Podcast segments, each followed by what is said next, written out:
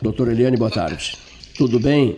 Tudo. Eu fiquei tão impressionado com uma frase sua em relação quem adquire, uh, contrai Covid-19 no hospital e eu fiquei muito impressionado com uma avaliação, a senhora conversando com seus pacientes, né, e, e constatando, né, eles, não, eles não têm alteração de temperatura, né, e eles estão às vezes com o pulmão no último estado e não percebem, não sentem nada, nada, nada, nada. Isso é angustiante, não é, doutora? Sim, muito angustiante. Bom, é, eu posso me apresentar? Por favor, doutora Eliane Scherer, uh, Camacuã. Eu, de Camacuã, sou médica, formada pela FURG de Rio Grande, uh, uh, com especialização em clínica médica e geriatria no Hospital da PUC, em imagem por Hospital Moinhos de Vento e com título de especialista em ecografia pela Associação Médica Brasileira e Colégio Brasileiro de Radiologia. Bom, eu, tô, eu sou a médica de Camacuã que mais fez diagnósticos de Covid. E esses diagnósticos começaram cedo. Num momento, muito pouquinhos, no momento em que foi fechada a cidade, que foi, para mim, uma grande burrada. Porque eles pensaram, uh, se tu quiser me interromper, se achar que, né, fica à vontade. Eles pensaram que nós íamos é, apresentar a mesma quantidade de pacientes que o Rio de Janeiro, que São Paulo, que a Bahia, que Recife, que Manaus. E erraram feio. Erraram feio, como estão errando feio ainda. Por quê? É, pelo seguinte, dia 9 de fevereiro, eu cheguei no Aeroporto Internacional de São Paulo. Lá no Aeroporto Internacional de São Paulo, chegava uh, aviões, pacientes uh, de origem oriental, né? O que que eu vi? Todos eles usavam máscara em 8 de fevereiro. 8 de fevereiro. E aí eu pensei assim, isso não é o que estão dizendo. Até então, falava que não era, que não podia, sabe? Ficava ainda naquela enrolação. E o que, que eu acho? É impossível que eu tenha andado dentro do aeroporto internacional de São Paulo e que nenhum político tenha entrado, eh, tenha andado por lá e tenha visto que todos eles usavam máscara. Alguma coisa estava errada. Eu já fiquei antenada ali e comecei a ler a respeito. Pois. Aí, na minha cidade, eles pegaram e começaram. Aí depois não falaram nada. Por quê? Por causa do carnaval porque eles não queriam atrapalhar os planos dele, que ganhavam muito dinheiro com carnaval, com turismo, com hotelaria, com, com restaurante, com tudo, que os turistas deixam muito dinheiro nessas cidades, né? São Paulo até então não tinha tradição de carnaval, agora está fazendo um carnaval de rua e tem indo muita gente para São Paulo. Então ficaram bem quietinhos enquanto essas pessoas foram para lá, vieram um monte de turistas de fora e mandar e disseminaram por todo o norte, nordeste e boa parte do sudeste. Então, aí eu comecei a ler e aqui não chegava, não chegava, a gente não atendia, atendia um por mês. Teve pacientes que vieram do carnaval da Bahia que apresentaram sintomas característicos que hoje a gente vê que eles tinham Covid. Teve alguns pacientes que faleceram e a gente achava aquelas pneumonias estranhas, mas até então aqui não chegava. E aí houve o grande desleixo disso tudo, que foi fechar tudo precocemente no momento que não precisava, né? Então foi o grande erro. Por que, que eles, eles fecharam precocemente? Ah, tudo bem, mas vamos nos organizar para que se chegar a gente está pronto. Porque nós somos os, o último estado, fomos a última região a ter Covid e olha qual é a nossa resposta, uma porcaria. Não era para a gente ter essa quantidade de gente, não era para estar tá correndo agora e procurando leito, isso já era para estar tá pronto. Por que, que não está pronto? Por que, que não estava pronto? Por que, que não fizeram? O que, que eles acharam? Que ele vinha de carroça de jegue para o Rio Grande do Sul, ia demorar muito para vir, ou que não ia chegar, ia cansar no meio do caminho, não ia vir? Então foi uma grande burrada. Bom, eu também preciso falar o seguinte, que eu faço parte desse grupo de médicas do WhatsApp, que foi criada pela doutora Valéria Noronha, que trabalha em Porto Alegre, pela doutora Ana Paula Cunha, que é endocrinologista de Santa Catarina, e pela doutora Michele Leão do Pará, trabalhou na linha de frente e nos ajudou incrivelmente, a quem nos tem nos dado orientação. Como é que eu fui parar nesse grupo de WhatsApp? Aliás, elas deram uma entrevista para zero hora esse fim de semana. Até pela primeira vez, a zero hora abriu para que esse pessoal que trabalha com tratamento precoce ou com, ou com a profilaxia pudesse falar. A única coisa que tinha saído até então foi uma reportagem de uma colunista da Zero Hora, que foi de muito mau tom, que teve uma representação do sindicato médico em cima, que elas chamaram os médicos de animadores de torcida, estes que fazem tratamento precoce, os que estão na linha de frente mesmo, que pegam os pacientes mesmo, que são os que veem os pacientes nos primeiros sintomas, que são que realmente dão, porque o pessoal adiante já pega o paciente muito mal, com todas as orientações erradas, com toda essa banalização. Por que é que eu entrei nesse grupo? Uma amiga minha, pediatra de Camacuã, disse assim, tu é a que mais atende Covid, vai para esse grupo e troca informações conta o que tu tá vendo, conta o que tá acontecendo, pra gente cada vez melhorar mais a nossa cidade. As gurias são muito boas. E aí ela me botou. Eu achei, mas eu aprendi, o que eu cresci, o que eu melhorei os meus pacientes por causa desse grupo de WhatsApp, os animadores de torcida, como fomos chamados. Pois, uh, o que que então, desde então eu vim fazendo? Comecei a observar o que, que esses pacientes tinham em comum. E o que, que eu notei? Que os pacientes que tinham Covid, que tinham manifestações, sintomas ou manifestações, todos apresentavam uma peculiaridade. Eles tinham aumento da frequência cardíaca, e queda de saturação, ou muitas vezes só aumento de frequência cardíaca. Eis um ponto, é, é, Eliane, eis um ponto importantíssimo quando eu acompanhei a tua entrevista para a Rádio de Camacuã, que eu achei realmente muito interessante. Esse, esse detalhamento. Eu tinha uma vontade danada de levar, de levar o debate para uma UTI, para o interior de uma UTI. Mas, enfim, é complicado. Agora, é isso que eu queria ouvir. Eu acho muito importante. Gastão, me ajuda nessa parte aqui. Quer dizer, a sintomatologia. É? Ou seja. O que aconteceu? Eu vou falar da burrice inicial. O que, que aconteceu? Eles achavam que os pacientes com Covid iam apresentar febre. Muito poucos apresentam febre. Febre não foi um sinal encontrado nos pacientes, ou muito poucos. Tinham pacientes que estavam com o pulmão tapado, como a gente diz, tapado de Covid, é a cara do Covid. E eles, não tinham febre, eles levantavam da cadeira para vir até a minha sala e eles tinham saturação, chegava a ter saturação de 90. Como eu tive pacientes que dizem, ah, o meu marido que me trouxe porque eu não sinto nada. Aí, esse, por que, que ele lhe trouxe? Ah, porque ele notou o seguinte, que eu sempre trabalho muito, eu não paro muito. Eu estou sempre trabalhando, sempre fazendo as coisas. Eu trabalhava um pouquinho e deitava porque eu tinha uma dor lombar. Cansaço também? Cansaço também, doutora? Essa cansaço dela.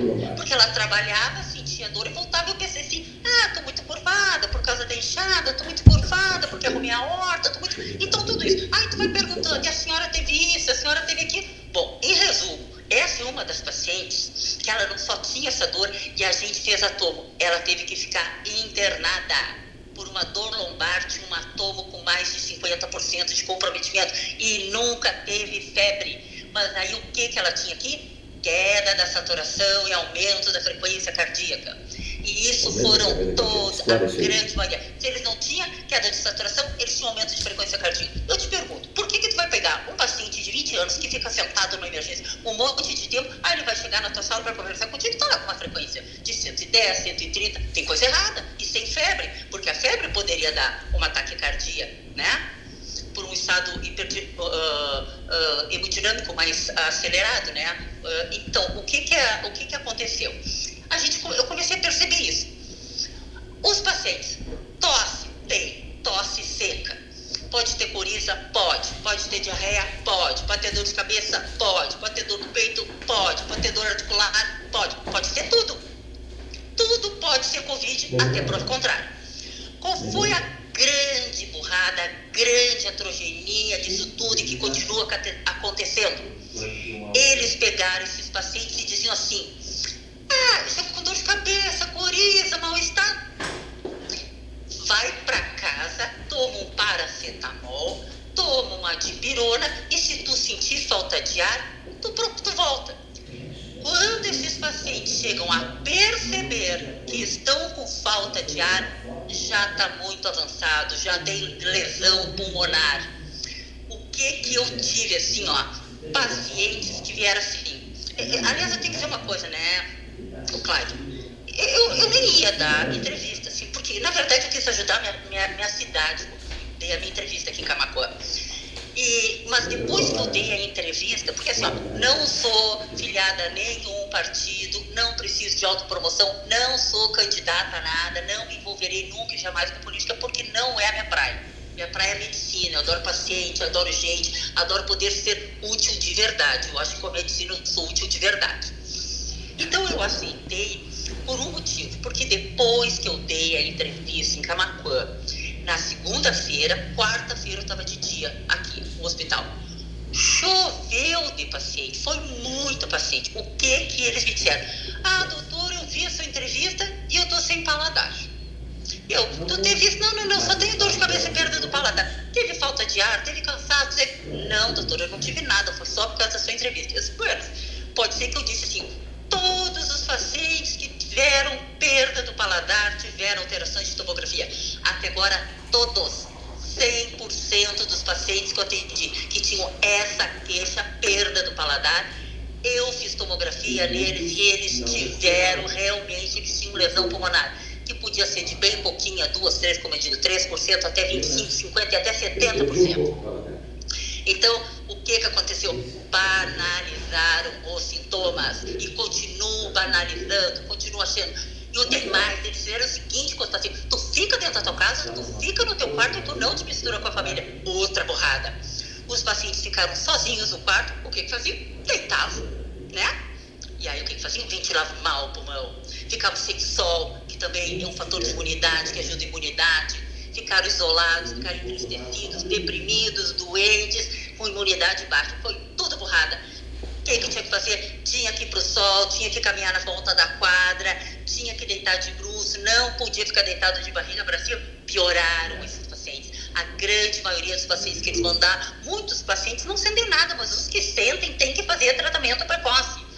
Pois é, essa, essa, essa é uma questão, doutor é Paulo Gastal que fala aqui, eu estou ao lado do Cleito, uh, ouvindo atentamente a entrevista, é justamente essa, a questão do tratamento.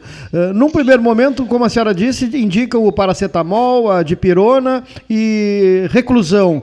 Outros médicos estão indicando a ivermectina, a cloroquina, outros não indicam nada. Então, há uma, digamos, uh, contraposição em relação ao tratamento eh, num estágio inicial, me parece. É, o que, que acontece?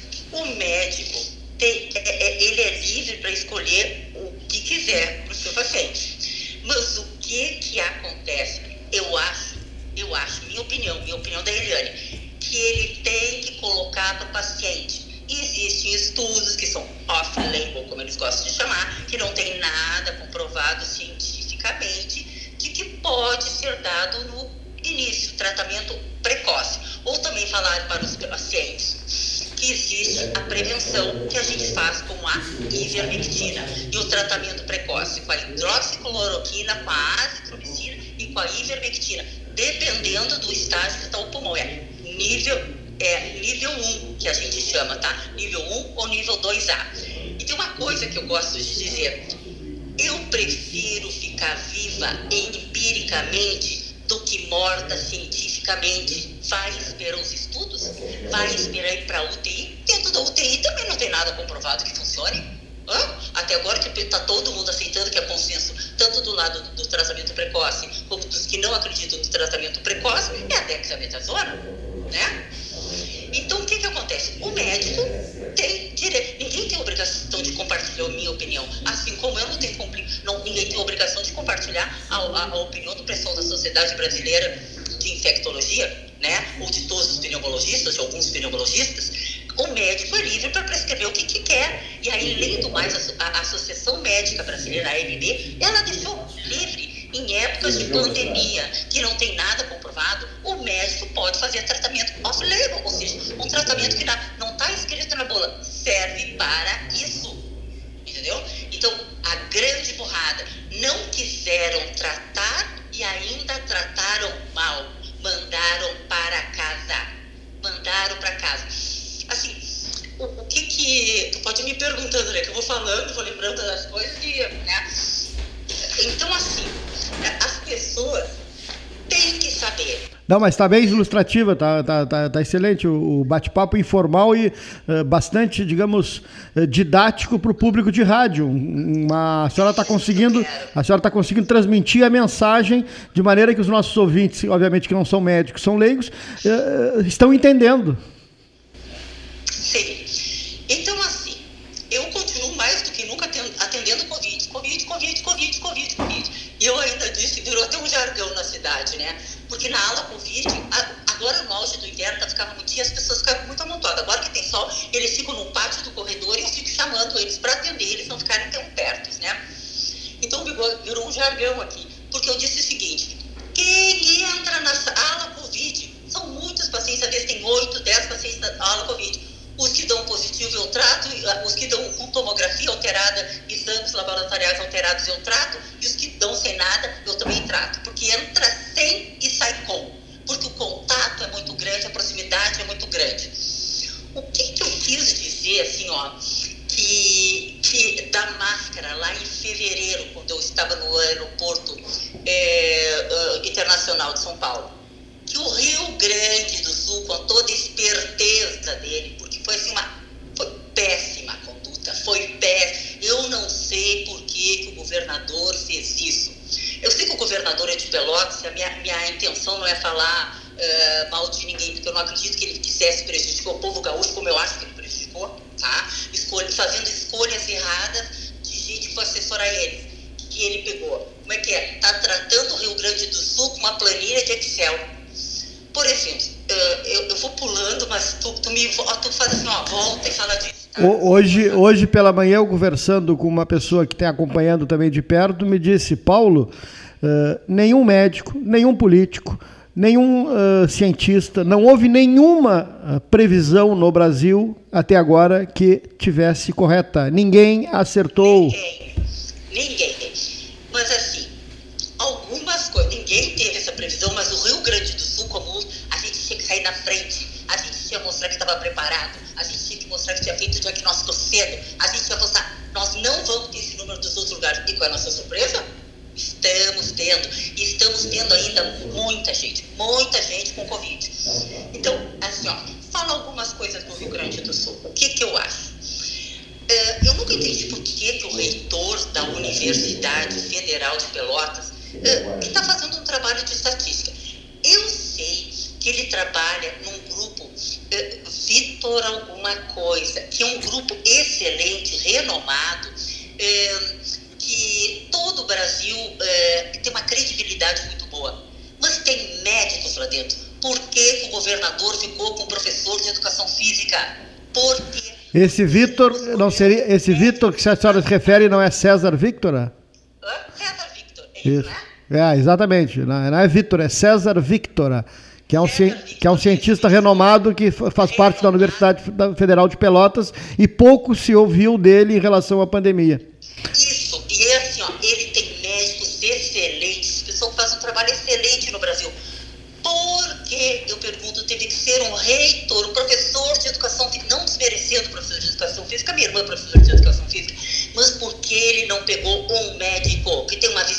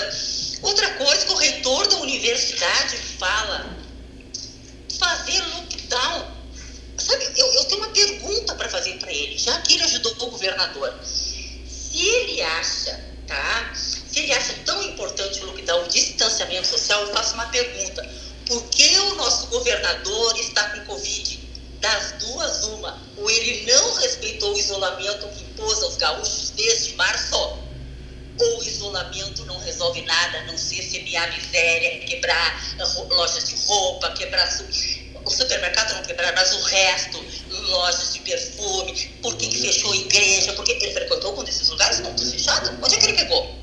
Hã? Por quê? Por que, que o governador pegou? Ele não cumpre o que ele manda para todos os gaúchos?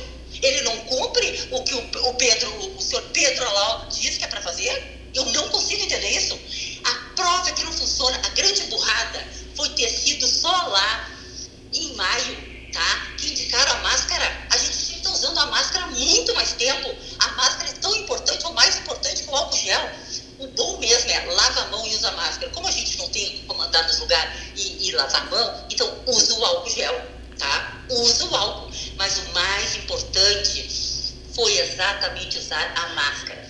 Aqui, o que, que aconteceu? Quando eu comecei a acompanhar esse grupo de WhatsApp dessas médicas maravilhosas que estão fazendo um serviço fantástico no Rio Grande do Sul, que tiveram conquistas bárbaras, o que, que eu comecei a fazer? Eu comecei a dar ivermectina. Comecei a usar em longa escala. E aonde eu usei? No pronto-socorro. Que to, nem todos tomaram, mas os que tomaram não tiveram sinais e sintomas de Covid. E daí eu comecei a dar. Comecei a comentar e as pessoas, eu quero. Foi salão de beleza, foi empresa, foi pessoal que era de pequenas igrejas, e eu fui dando. E as pessoas que eu dei até agora, nenhuma. Agora eu estou dando assim, ivermectina de baús para todo mundo. Eles vêm aqui nos meus plantões e eu dou mesmo. E eles acreditam. E aí eu topei essa entrevista com vocês porque assim, ó, eu esclareci, vocês têm que pensar que pode ser Covid. Não, teve gente assim, ah, eu fui lá rapidinho, ouvi um parente nos visitar, mas ele ficou um pouquinho. Trouxe Covid, como trouxeram de Gravataí para uma cidade vizinha. Camacoa, como eu falei, onde eu comecei a pegar, comecei a pegar do pessoal do meio de transporte, dos caminhoneiros, quando eles começaram a levar a safra, começou o transporte, começou a pós-colheita, foi aí que começou a vir mais. Mas teve gente que passou o carnaval na Bahia que também apresentou. Também teve gente que veio do carnaval do Rio de Janeiro que também apresentaram sintomas. Seja, eles trouxeram para cá também. Eu fico me perguntando, as pessoas já se perguntaram por que, que a Itália teve tanto caso de Covid e tanta morte? O que me chama atenção é que as pessoas adoram ficar no Facebook vendo da vida alheia, mas não abrem para ler o porquê do Covid, quais os sintomas Covid. Existe tratamento precoce, existe prevenção. Por que, que as pessoas não se interessam? Qual foi a grande burrada? Trancaram todo mundo em casa, trancaram tudo e ligaram a TV e as pessoas ficaram aterrorizadas com o que a TV dizia. Fica em casa, morreu tanto, não tal lugar, morreu tanto, morreu tanto, morreu tanto. As pessoas, vão morrer, vão morrer, vão morrer. Foi só isso. Entendeu? Então, isso foi a grande burrada. Vai morrer, fica em casa quebra tudo. Estão morrendo de outras coisas. Eu tenho uma coisa que me dói horrores, horrores. Eu tenho uma paciente de 27 anos que eu fiz diagnóstico dela de câncer gástrico. 27 anos, com um filhinho de 9 anos. Essa paciente, eu não consegui leito para ela em nenhum hospital, nenhum. Mas eu consegui leito para um paciente de 80 anos com Covid. Não que ele não merecesse o leito, mas ela merecia também. Fecharam-se as portas para as outras doenças. Não existe mais outra doença. Dizem que vai ter um salto ano que vem muito grande de câncer de mama, porque não estão fazendo, não estão fazendo os exames, não estão fazendo tratamento. A, a, a, parte de quimioterapia, a parte oncológica parou, porque não existe mais outra doença. Não existe. O pessoal só fala com Covid, Covid. Uns me dizem que é porque os hospitais ganham mais. Mas olha só, para que o hospital ganha mais agora e depois vai perder com esses pacientes, pacientes psiquiátricos, os surtos psiquiátricos que estão tendo, as tentativas de suicídios que estão tendo, eles estão matando a população de uma outra maneira. Se não é de Covid, é de tristeza, é de câncer, é de suicídio. Existem outras doenças. Dá para acordar e ver que tem outras coisas acontecendo que não é só Covid e que as pessoas que têm Covid elas não morrem de Covid, elas morrem de outras coisas. Muitos pacientes oncológicos de Camacuã foram consultar em hospitais de Porto Alegre e voltaram com Covid. E aí não sabiam porque chegaram tratamentos oncológicos e contaminaram todo mundo, contaminaram muitos funcionários, contaminaram muitos uh, acompanhantes de funcionários que estavam aqui por um paciente que ia fazer uma cirurgia, uma obstrução gástrica, uma criança com uma apendicite, uma mãe que teve que fazer uma vesícula, pegaram Covid. A gente teve o óbito de uma paciente que internou, uma paciente jovem que internou no hospital por uma trombose venosa profunda, que depois essa paciente fez uma embolia pulmonar e aí ela deu alta da embolia pulmonar e depois voltou com Covid e essa pegou o Covid dentro do hospital, porque está contaminado, tô, não tem escrito na testa, eu tenho Covid. Então, tudo pode ser Covid, eu prova o contrário. Se fizer o tratamento precoce, tá? Se fizer a prevenção, a gente não vai precisar ocupar é, tantos leitos, tantos hospitais e deixar as outras doenças de lado. Quer ver uma coisa? Domingo eu estava de plantão aqui no Professor e tinha uma, uma vozinha de 96 anos. A tomografia dela deu que ela estava com Covid. Com certeza ela não saiu de casa para pegar Covid, porque ela não caminha, né? Então alguém levou para dentro de casa. Uma família cuidadosa, uma família zelosa. Disse, ah, ela teria que ficar internada por causa do pulmão dela. Assim, não vai ficar. A minha mãe de 96 anos nunca saiu do nosso lado, não vai ficar, a gente cuida dela. Eu quer saber de uma coisa? Vocês cuidam muito bem dela, porque dá para ver, ela não tem nenhuma escara, ela é bem cuidada, belezinha, bonita, boquinha limpinha. Então é o seguinte, vou tratamento em casa, porque 96 anos, eu interno ela por 7 dias, 10 dias, ela nunca mais volta ela vai ficar denunciada, ela não vai receber um status, tirou ela do, do ambiente dela, do habitat dela, e aí tu acaba, tu salva do Covid e acaba com o resto tudo da vida Doutor, dela. Doutora Eliane Scherer, muito boa a nossa conversa. É, até vamos dividir, quem sabe, em duas etapas, né? Porque a senhora também tem os seus compromissos aí no Hospital de Camacuã. Eu só vou deixar ligeirinho aqui num, num bate-bola, assim, um jogo rápido. É, amanhã nós vamos ter uma entrevista com a manifestação do vice-presidente, uma conversa com o vice-presidente da República aqui, e o Paulo Gastal me alertava: olha, o número de perguntas está muito é, alto, muito elevado, vamos ter que fazer um bate-bola com o vice amanhã, né? E com a senhora, com a senhora a mesma coisa? Não, porque o nosso tempo é curto aqui. Bom, é, uma pergunta rápida para resposta rápida. É, não houve uma falha no país, do, no, não sei quem é que deixou de usar no país, mas enfim, os testes em massa não eram para ter sido realizados, doutora? O que que acontece? Eu vou falar hum. daqui, vou tentar ser bem rapidinho contigo. O teste padrão ouro mesmo é o hum. suave cotonete, tá? Que é o RT-PCR. Esse é o padrão ouro. O hum. RT-PCR é caro. E aqui em Camacuã, aqui na minha cidade, leva até cinco dias para ficar pronto. E é como eu falo, eu não sei como é que a, a, a, a prefeita do Cristal tem um laboratório que é de Pelotas, por sinal, que consegue dar um resultado em 24 horas. Eu não sei se porque o número menor de testados, né, tanta gente, eu não sei. Mas ela consegue. Então, se ela consegue, tem outro lugar que deveria conseguir. Esse laboratório de vocês é muito bom de Pelotas. Então, aqui é o seguinte, eu não consigo fazer o teste do cotonete em pacientes que não têm convênio e, e, e para fazer o teste do cotonete tem que internar. Mas o paciente na fase 1, que é quando o cotonete dá alterado, ele não tem indicação de internação. Então fica sem saber quem tem. E aqui os nossos casos são subnotificados e muito subnotificados. Tu acha que é, é, é, é Camacô que tem caso subnotificado? É a cidade toda, é o país todo, é o Rio Grande do Sul todo. Acho que tinha que testar mais. Acho que a gente tinha que ter começado mais precoce, com informações dos pacientes, o que que se fazer. Não, vai para casa, fica em casa, deita, fica no quarto, tesoura. Foi horrível, foi horrível, essa informação continua. É péssima essa informação. Doutora. Deve ser testado, deve ser testado. Doutora, é, quando a pessoa chega à fase da intubação, eu ouço muito isso, quer dizer, o jeito de ficar muito tempo entubado é um problema gravíssimo para uma resposta rapidíssima. É, indo para a intubação, indo para intubação, eu sei por, por episódios inúmeros de pessoas amigas minhas, a intubação é um problemaço, né, doutora Eliane Scherer? Ó, eu trabalhei em né? Trabalhei muito tempo em UTI, trabalhei uns 10 anos em UTI.